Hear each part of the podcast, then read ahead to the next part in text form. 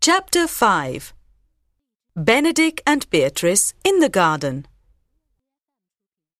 Benedick was walking in Leonato's garden. He was thinking about his friend Claudio. He's certainly very different now that he's in love with Hero. He told himself. Claudio and I used to be very similar. We used to laugh at men who fell in love. Now look at him. He's lost his interest in the army. All he cares about is Hero and what she thinks. Benedick shook his head impatiently. No, He told himself. I like women, but I'll never fall in love with one. That's for sure. Just then, he saw the prince and a group of men come into the garden. One of the men was Claudio. Ha ha ha, the great lover. Benedick laughed to himself. I'll hide here and hear what Claudio and the prince are talking about. The prince, however, had already seen Benedick in the garden. He touched Claudio on the arm and pointed to where Benedick was hiding. Remember my plan to make Benedick fall in love with Beatrice? He said softly. Don Pedro called Balthazar loudly. Let's have some music, my friend. He commanded. I want to hear that song you were singing before. Balthazar stepped forward. The musicians began to play, and Balthazar started to sing. His song was about love. The song suggested that women should not trust men. All men were liars about love. Sigh no more, ladies, sigh no more. Men were deceivers ever. One foot in sea, one foot on shore, to one thing constant never. Then sigh not so, but let them go, and you be blithe and bonny, converting all your sounds of woe into hey, nonny, nonny.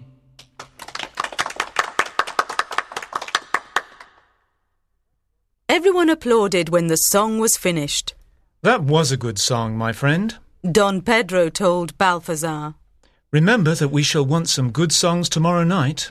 We're all going to sing outside Hero's bedroom window. I shall do my best. Balthazar replied politely. He bowed to the prince and walked back to the house with the musicians. Don Pedro waited until Balthazar and the musicians were out of sight. Then he looked at the place where Benedick was hiding and winked at Claudio. Claudio smiled back at him. The prince began to speak in a loud voice to Leonato. What was that you were saying before? He asked. Something about Beatrice being in love with Benedick? Leonato winked back at Claudio and Don Pedro before he replied. It's true, sir. He said very seriously. I can hardly believe it myself. Beatrice has always been rude to Benedick. But she loves him. There's no doubt about that. Perhaps she's just pretending to be in love. Don Pedro said. What makes you think she's really in love? She told you all about it, didn't she? Leonato said to Claudio. Did you think she was pretending? She's really in love. Claudio replied. The poor girl loves Benedick desperately. She told me herself.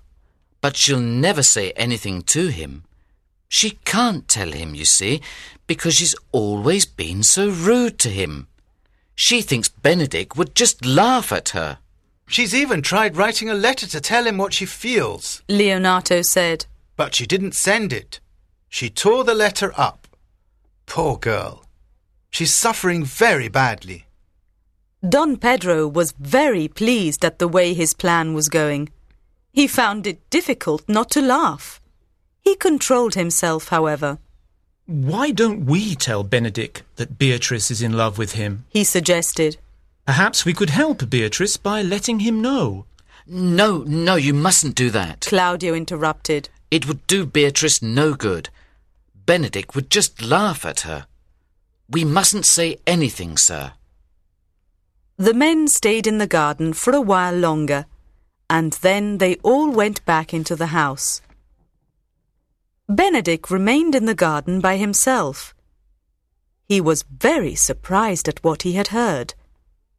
He began to think about Beatrice in a new way. It's true she's a beautiful girl. He told himself. She's also a very honourable girl. There's no doubt about that. They say she loves me. His ideas about Beatrice began to change. Perhaps I've been wrong about her. He thought. She's a lovely girl, after all. He began to walk slowly back to the house. He was very thoughtful. Suddenly, he saw Beatrice in the garden. He was pleased to see her, and he smiled at her. I've been sent to look for you. Beatrice told him coldly. Dinner is ready, and everyone is waiting for you. Benedick decided to be very polite to Beatrice now that he thought she loved him. Thank you for the trouble you have taken to find me. He said courteously. Trouble? Beatrice repeated. It was no trouble to come and look for you. If it was no trouble, perhaps it was a pleasure to come and look for me. Benedick asked gently. What makes you think it was a pleasure? Beatrice replied angrily. She walked away from Benedick. Benedick followed her into the house. There's no doubt about it. He thought. She's in love with me, all right.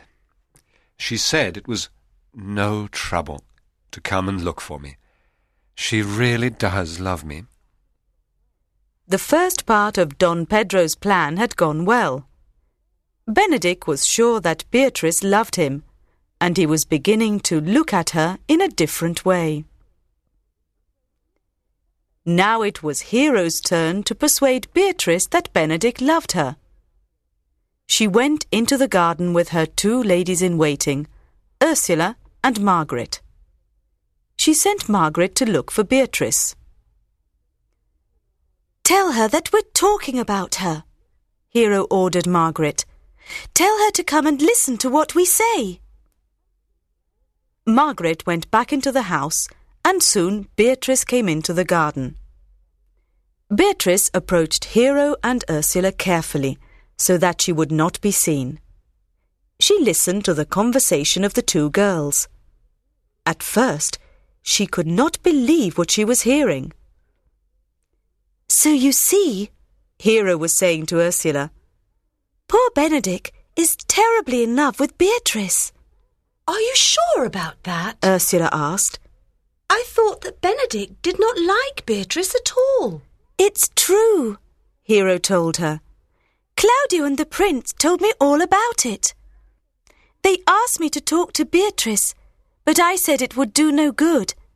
Beatrice is very proud, and she would just laugh at poor Benedick. You're probably right, Ursula agreed. Then she went on in a loud voice. Beatrice is so proud that she can't love anyone. It's better not to say anything to her about Benedick. She would just make the poor man suffer horribly with her cruelty and her jokes. I'm going to talk to Benedick, Hero said. I'm going to help him if I can. I'm going to tell him that he's far too good for Beatrice. Ursula sighed deeply. It's true that Benedick is a very handsome man, she said softly. Many women would be happy if he fell in love with them. Ursula and Hero began to walk back to the house. They knew that Beatrice had been listening to their talk. They both wanted to laugh at the trick they had played on Beatrice, but they managed to look serious. Beatrice was not pleased at what she had heard. My friends think I am too proud to love, she told herself. They say Benedick loves me. They say he is a good man. Perhaps they're right. Perhaps I should love Benedick.